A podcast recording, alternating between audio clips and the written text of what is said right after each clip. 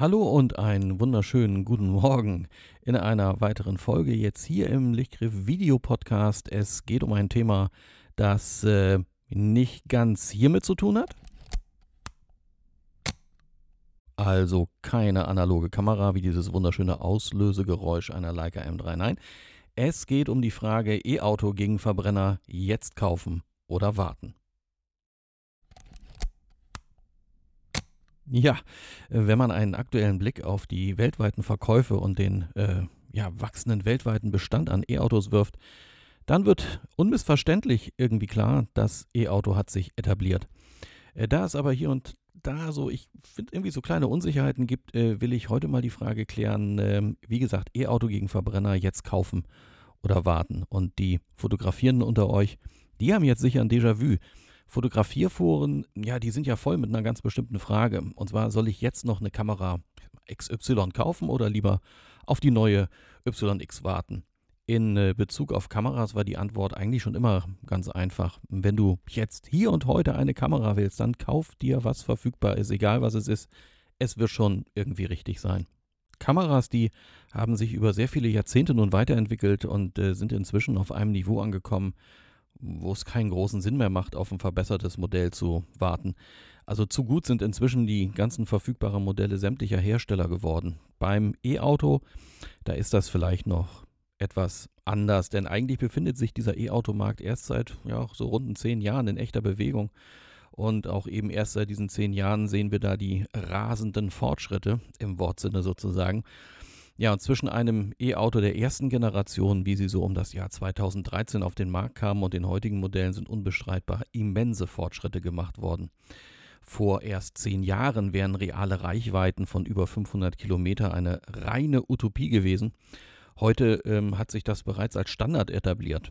Eine leere 80 Kilowattstunden Batterie von 10 auf 80 Prozent in unter 30 Minuten laden zu können. Auch das war vor zehn Jahren ebenfalls nur Wunschdenken.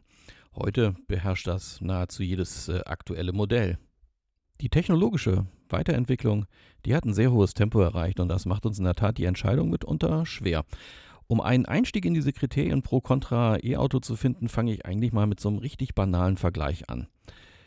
Und zwar, im Modelljahr 2020 betrug der Basispreis eines VW Golf in der Live-Ausstattung äh, mit dem kleinsten Motor und ohne jenes Extra ca. 27.000 Euro. Im gleichen Modelljahr 2020 kostete der VW E-Golf, äh, den gab es allerdings leider nur schon immer ab der mittleren Ausstattung, also Komfortline, also etwas höherwertiger. Ähm, aber da war der Basispreis 31.900 Euro. Ein elektrischer Golf, der war also im Jahr 2020 fast 5000 Euro teurer als ein normaler Verbrennergolf. Das ist viel Geld, wenn man dann auch noch bedenkt, dass eben der E-Golf mit einer großen Einschränkung daherkommt. Er ist nämlich langsam. Ja, jetzt bin ich mir sicher, dass die meisten von euch erst einmal an die Reichweite gedacht und dann im zweiten Reflex äh, wegen der Ladedauer gezuckt haben. Aber nein, nach vier Jahren mit dem E-Golf ähm, habe ich für mich erkannt, dass die Einschränkung nicht die Reichweite und das Laden per se sind, äh, sondern am Ende eigentlich nur die Reisegeschwindigkeit. Äh, mit dem E-Golf komme ich überall hin, wo ich auch mit dem Verbrennergolf hinkomme, ohne Wenn und Aber. Es dauert nur länger. Und damit ist das Kriterium eigentlich nur die Zeit. Wenn es die Anforderung ist, ähm, äh, stets in kürzester Zeit von A nach B zu kommen und A und B auch dann noch äh, schön weit auseinander liegen, dann ist ganz klar der Verbrenner im Vorteil. Äh, dazu aber später mehr. Ich will jetzt erst einmal die Kosten beleuchten. Fangen wir mit den Anschaffungskosten an. Ein Verbrenner ist in der Anschaffung billiger, das ist ein Fakt. Darüber hinaus gibt es bei Verbrennern auch einen gewachsenen und gesunden Gebrauchtmarkt. Auch das ist ein Fakt, insbesondere für diejenigen, die nicht das Privileg genießen, sich einen Neuwagen leisten zu können, ist der Gebrauchtverbrennermarkt Stand heute alternativlos.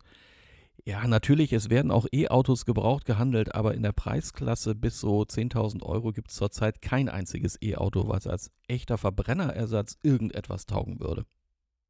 Ich werde jetzt absichtlich eine Unschärfe in meinen Vergleich einbauen.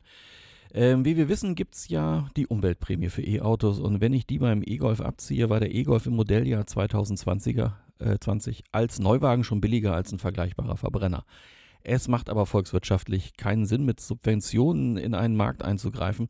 Daher werde ich jetzt bei meiner Gesamtkostenbetrachtung ähm, die E-Auto-Förderung zunächst weglassen, damit wir eben sehen können, ob es auch ohne Förderung einen Punkt gibt, äh, ja, ab dem das E-Auto einen ökonomischen Sinn ergibt. Äh, zufälligerweise haben wir nämlich bei uns in der Familie nicht nur den E-Golf, sondern auch einen Verbrennergolf und können daher perfekt vergleichen. Übrigens ähm, bei der jetzt folgenden Betrachtung, vielleicht hat der eine oder andere jetzt trotzdem wieder so ein Déjà-vu, nicht nur im äh, fotografischen Sinne, ähm, sondern diese Diskussion, äh, ab wann sich irgendwas amortisiert, das kennen wir. Und zwar so ganz insbesondere noch seinerzeit so in den äh, 90er Jahren, als der Diesel quasi so seinen ähm, ja, Siegeszug angetreten hat. Auch da wurde diskutiert, äh, ab wann sich ein Diesel lohnt, weil der ja äh, teurer war als der vergleichbare Verbrenner. Und da hat man genau die gleichen Rechenexempel gemacht. Äh, damals wurden aber Diesel-Pkw nicht irgendwie vom Staat gefördert. Aber wie gesagt, ich wollte das nur mal am Rande erwähnen. Ähm, man könnte sich da quasi an die Vergangenheit erinnert fühlen. Kommen wir jetzt also zum E-Golf. Der hat einen Vierjahresdurchschnitt im Verbrauch von 12,9 Kilowattstunden auf 100 Kilometer. Ich fahre pro Jahr 12.000 Kilometer und brauche dann also in Summe 1.548 Kilowattstunden Strom pro Jahr, um mich fortzubewegen. Ich ignoriere mal die Tatsache, dass ich mit dem Golf PV-Strom tanken kann und verrechne die 1548 Kilowattstunden Strom mit einem Strompreis von 30 Cent pro Kilowattstunde. Die Energiekosten belaufen sich dann beim Golf auf ca. 465 Euro im Jahr. Der Golf 7 1,2 TSI Blue Motion braucht im direkten Vergleich äh, im Jahresdurchschnitt ca. 5,8 Liter Super auf 100 Kilometer. Im Ergebnis benötigt der Verbrenner damit äh, 696 Liter Superkraftstoff in einem Jahr. Ja, und leider schwankt der Spritpreis so ein bisschen stark, aber im Schnitt betrug der Superpreis in 2022 so rund 1,80 Euro. Das macht also 1253 Euro Energiekosten im Jahr. Pro Jahr verursacht der Verbrennergolf also 788 Euro höhere Energiekosten. Es würde also bis hierhin gerechnet circa 6,3 Jahre dauern, bis sich der Aufpreis des E-Auto zum Verbrenner amortisiert hat. Es geht jetzt aber weiter. Eine normale Inspektion beim E-Golf kostet 130 Euro. Die Inspektion mit höherem Umfang alle zwei Jahre, die kostet 240 Euro im Schnitt, also 185 Euro im Jahr. Beim Verbrenner kostet die einfache Inspektion 365 Euro und die erweiterte liegt bei 525 Euro. Im Schnitt sind das 445 Euro. Wartung und Energie summieren sich beim E-Golf also auf 650 Euro im Jahr. Beim Verbrenner sind es 1689 Euro. Der Verbrenner ist also in Wartung und Energie 1048 Euro teurer pro Jahr als der Elektro. Bis hierhin hat sich der Elektro nach 4,7 äh, Jahren amortisiert. In der Versicherung, da kostet mich der E-Golf ca. 200 Euro. Ähm, der Verbrennergolf liegt unter gleichen Bedingungen bei 350 Euro pro Jahr. Inklusive Versicherung liegt der E-Golf dann bei 850 Euro pro Jahr und der Verbrennergolf bei 2048 Euro. Ja, die Differenz von 1198 Euro pro Jahr ist bezogen auf den 5000 Euro höheren Anschaffungspreis nach 4,1 Jahren abgebaut. Weitere laufende Kosten produziert der E-Golf nicht. Beim Verbrenner 1.2 TSI kommen noch 106 Euro Steuern pro Jahr hinzu. Daher liegen wir beim E-Golf nach wie vor bei 850 Euro im Jahr, während der Verbrenner-Golf 2154 Euro Kosten produziert. Die Differenz beträgt nun schon 1304 Euro. Ohne das Einrechnen der Förderung und ohne den Bezug von PV-Strom hat sich der Golf also nach 3,8 Jahren amortisiert. Ähm, rechnet man nun die Förderung von 6.500 Euro mit ein, ist der E-Golf in den Anschaffungskosten natürlich schon billiger als der Verbrenner und auch schon vom ersten Kilometer an billiger als der Verbrenner und das eben erheblich. Aber die Langzeitkosten sind vielleicht das Interessante, denn je älter ein Auto wird, desto mehr Verschleiß entsteht. Ähm, beim Verbrenner ist das mehr als beim E-Auto und äh, in meiner persönlichen Erfahrung mit den Verbrennern sind eben leider viele ungeplante Werkstattkosten hinzugekommen, die ich bisher gar nicht eingerechnet habe. Ein richtiger großer Service mit kompletter Bremsenwartung, also Scheiben und Belege, dazu Öl, Zündkerzen und eben die ganzen anderen Verschleißteile, belaufen sich auch mal über 1000 Euro. Äh, wir haben unsere Autos im Schnitt acht bis zehn Jahre. Wenn ich die Kosten dann zusammenrechne, belaufen sich die jährlichen Wartungskosten pro Verbrenner, den wir in diesem Zeitrahmen hatten, auf 2.500 Euro im Jahr und eben nicht nur auf die rechnerischen 445. Diese Kosten verteilen sich aber ausschließlich nur in unserer Erfahrung, Erfahrung eben auf äh, Verschleißteile des äh, sogenannten Triebsatzes, wie VW das so schön nennt, also auf Teile, die es jetzt in dem Sinne im E-Auto so nicht gibt. Ähm, wer jetzt die Zwischenfrage hat, wie man da auf 2500 Euro kostet, es sei nur mal so erwähnt, äh, wir hatten schon zum Beispiel den Spaß, ist natürlich auch vielleicht persönliches Pech, aber uns sind äh, drei äh, äh Injektoren an unserem Diesel kaputt gegangen. Der sprang also morgens nicht mehr an, musste repariert werden. Ein Injektor inklusive äh, Austausch kostet 900 Euro. Ihr könnt euch das dann lebhaft vorstellen. Man fährt in die Werkstatt und äh, ist mal einen Tag später um 2700 Euro ärmer. Und ähm, wenn man so ein Auto länger fährt, ähm, sind das halt nicht die einzigen Kosten. Es ist halt eben so, ich sag mal so, ab dem fünften Jahr ging es dann eben bei allen Autos los, dass dann eben dann äh, zwischendurch mal richtig teure Reparaturen dazwischen kamen. Es ist auch mal ein Steuergerät ausgefallen oder ähm, ja, so im, im, im, Lenkrad dieser ganze ähm, Schaltereinsatz, alles was da drin ist, die Platine. Ähm, da kann man jetzt sagen, ja, geht vielleicht nie kaputt. Doch, es geht kaputt, kostet 600 Euro, wenn man sowas austauscht. Ähm, wenn man das dann alles zusammenrechnet, dann äh, kann halt so ein Verbrenner schon teurer Spaß werden. Nicht, dass das beim E-Auto nicht auch vorkommen könnte, aber es ist jetzt einfach so aus meiner Erfahrung aus eben der Vergleich, den ich so ziehen muss. Ja, es kommt halt dann eben auf die Sichtweise an und äh, wir gucken jetzt nochmal ohne Förderung drauf. In der kurzfristigen Betrachtung, also alles, was unter vier Jahre Haltedauer beim Neuwagen ist, ist der vergleichbare Verbrenner in den Gesamtkosten günstiger. In der langfristigen Betrachtung, eben ab dem fünften Jahr der Haltedauer, da ist das E-Auto im Kostenvorteil. Äh, Jetzt gucken wir aber mit der Förderung drauf, äh, denn äh, ja, wer sich denn heute ein E-Auto anschafft, was nach den heutigen Richtlinien auch voll förderfähig ist, der ist in den Gesamtkosten von Anfang an bereits günstiger unterwegs. Äh, und dazu kommt gleich noch ein weiterer Vergleich. Wartet es ab, aber es geht erstmal in Richtung Eigenheim mit PV-Anlage. Ja, denn wer auf seiner persönlichen Checkliste bei Eigenheim mit PV-Anlage einen Haken setzen kann, der fährt ohnehin in so einer ganz anderen Dimension. Ähm, denn äh, dank PV kaufe ich effektiv nur ein Drittel des benötigten Stroms hinzu. Das heißt, meine jährlichen Energiekosten belaufen sich in diesem Vergleich äh, im schlimmsten Fall nur auf 150 Euro. Jetzt muss man dazu sagen, wenn ich jetzt nur den Golf betrachte, mit dem ich äh, ins Büro und zurückpendle, ähm, für den brauche ich äh, rund ähm, 80 Kilowattstunden monatlich.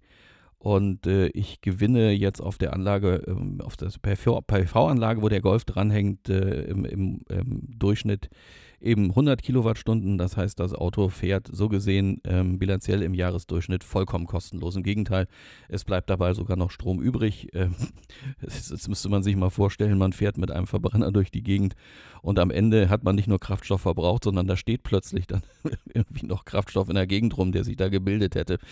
Also, ähm, was ich damit noch sagen will, ähm, der E-Golf ist für mich im Jahr äh, locker um 1500 Euro billiger als ein Verbrenner.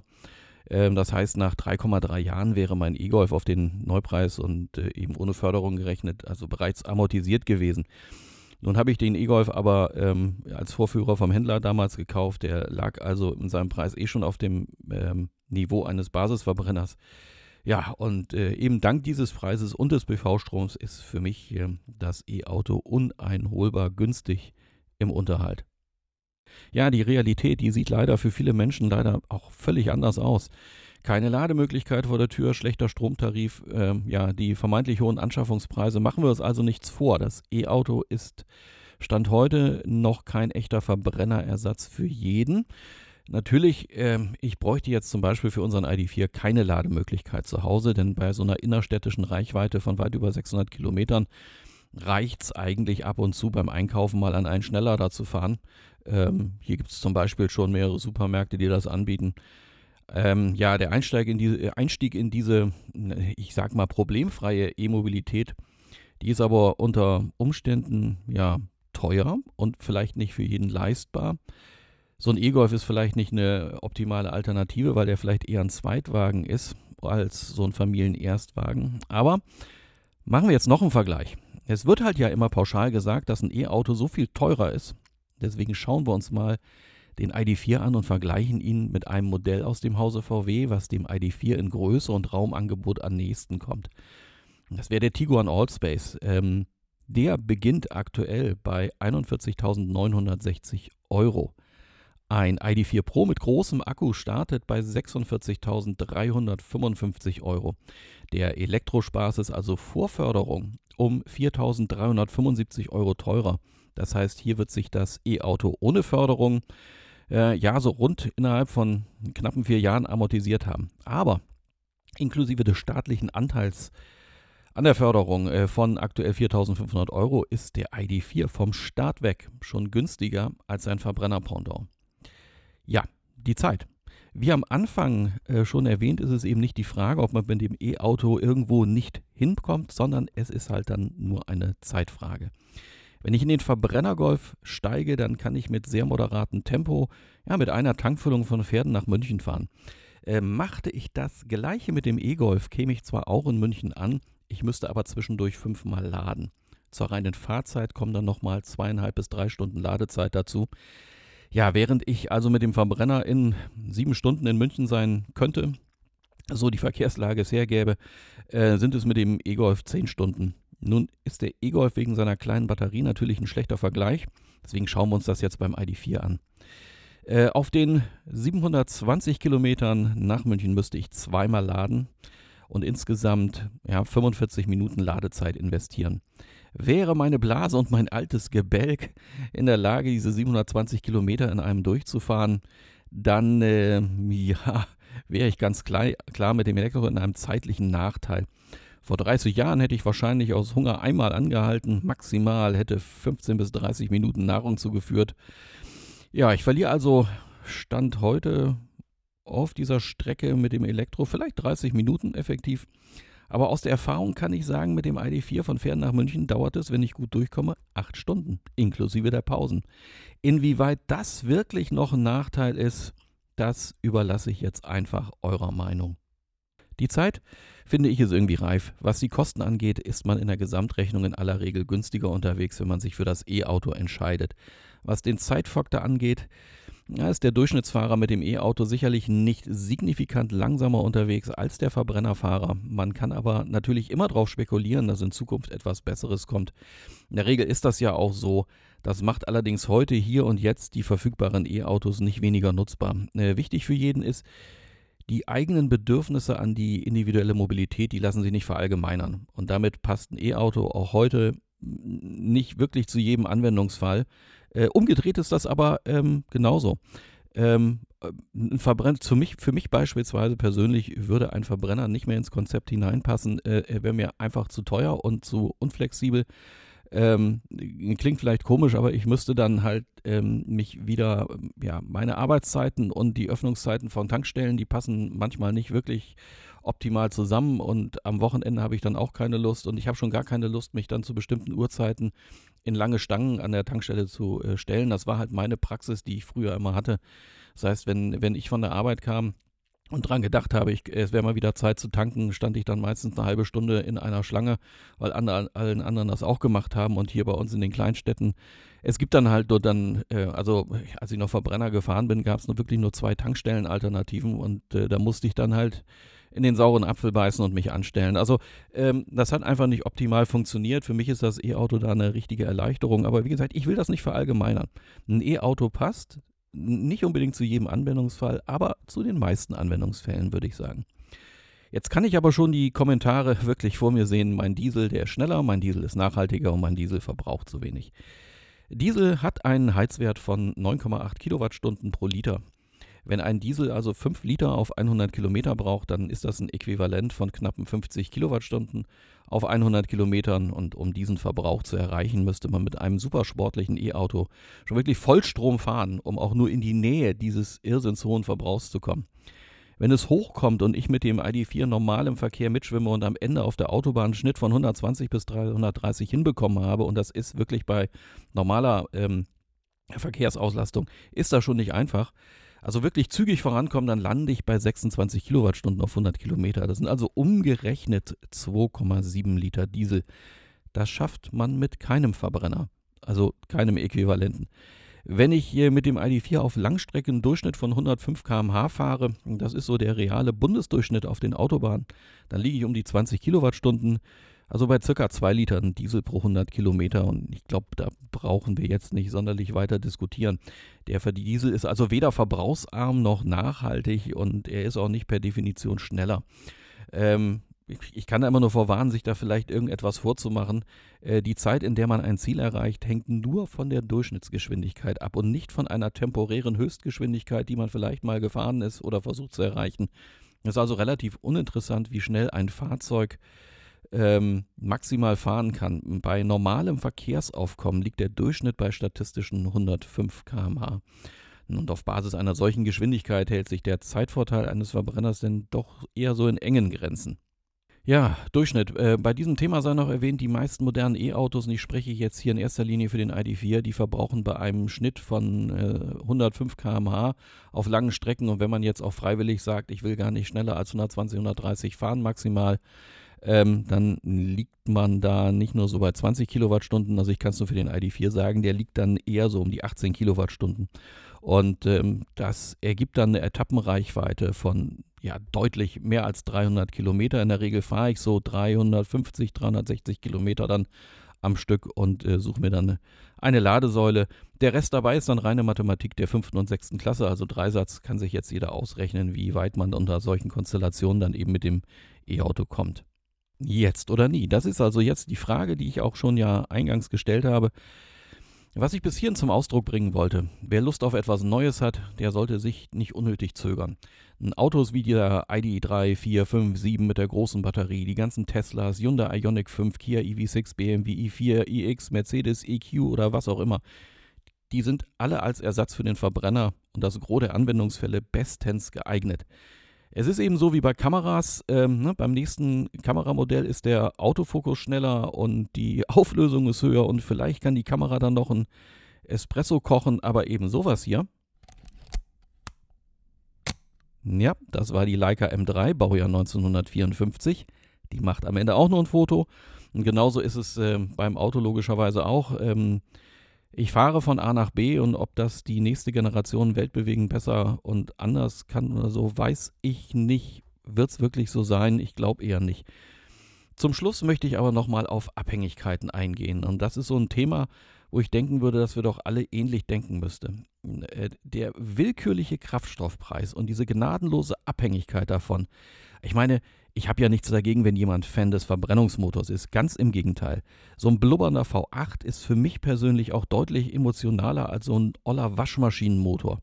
Aber dafür muss ich dann in, an der Tankstelle stehen und ich muss jeden Preis schlucken, der mir da vorgesetzt wird. Ja, diese Tage kosteten ein Liter Super um die 2 Euro. Eine Tankfüllung für den kleinen TSI Golf kostet also 100 Euro. 100 Euro. Dafür bekomme ich 330 Kilowattstunden Strom. Damit kann ich mit dem E-Golf 2500 Kilometer weit fahren. Um Himmels Willen. Das ist doch nicht mehr lustig.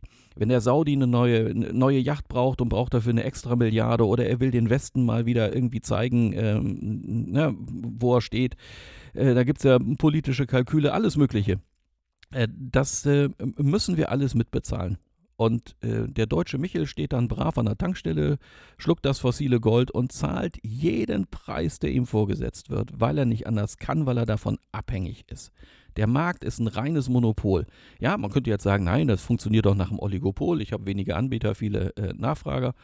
Ähm, ja, letztendlich, ähm, wenn euch mal aufgefallen ist, der Sprit kostet an der Tankstelle immer das Gleiche. Also äh, wirklich von einem Oligopol kann man nicht mehr reden. Es ist ein reines Monopol und du bist als Konsument wirklich verdammt, jeden Preis zu bezahlen, den der Mineralölproduzent äh, gerne für seinen Sprit hätte. Und spätestens die Ukraine-Krise hat uns doch allen gezeigt, wie abhängig wir von fossilen Brennstoffen sind und wie sehr das am Ende auch unsere eigene Wirtschaft betrifft. Inflation, die, unter die wir ja alle leiden oder gelitten haben oder noch leiden, die ist durch fossile Energiekosten entstanden. Es kann doch also nur im Interesse eines jeden sein, nicht mehr von der Willkür einer Ölindustrie abhängig zu sein ja, vielleicht äh, mag jetzt der eine oder andere nachdenken oder äh, ja, sich mal die Frage stellen, ob er wirklich noch länger abhängig sein will. Ich meine, man kann immer so schön äh, über alles Moderne und Neue, was sich da bildet, wettern, aber ehrlich gesagt, ich verstehe dann, ich kann niemanden verstehen, der dann aber freiwillig an der Tankstelle sich dieses teure Zeug in den Tank füllt. Ähm, macht für mich der ganze Verbrenner macht für mich persönlich weder ökologisch noch ökonomisch einen Sinn. Aber ja, meine Meinung nur mal ganz äh, am Rande und am Ende. Dementsprechend genug für heute. Ich werde jetzt noch eine kleine emissionsfreie Spritztour mit Sonnenstrom machen und dann äh, hören wir uns beim nächsten Mal wieder. Ich bedanke mich fürs Zuhören bzw. Zusehen.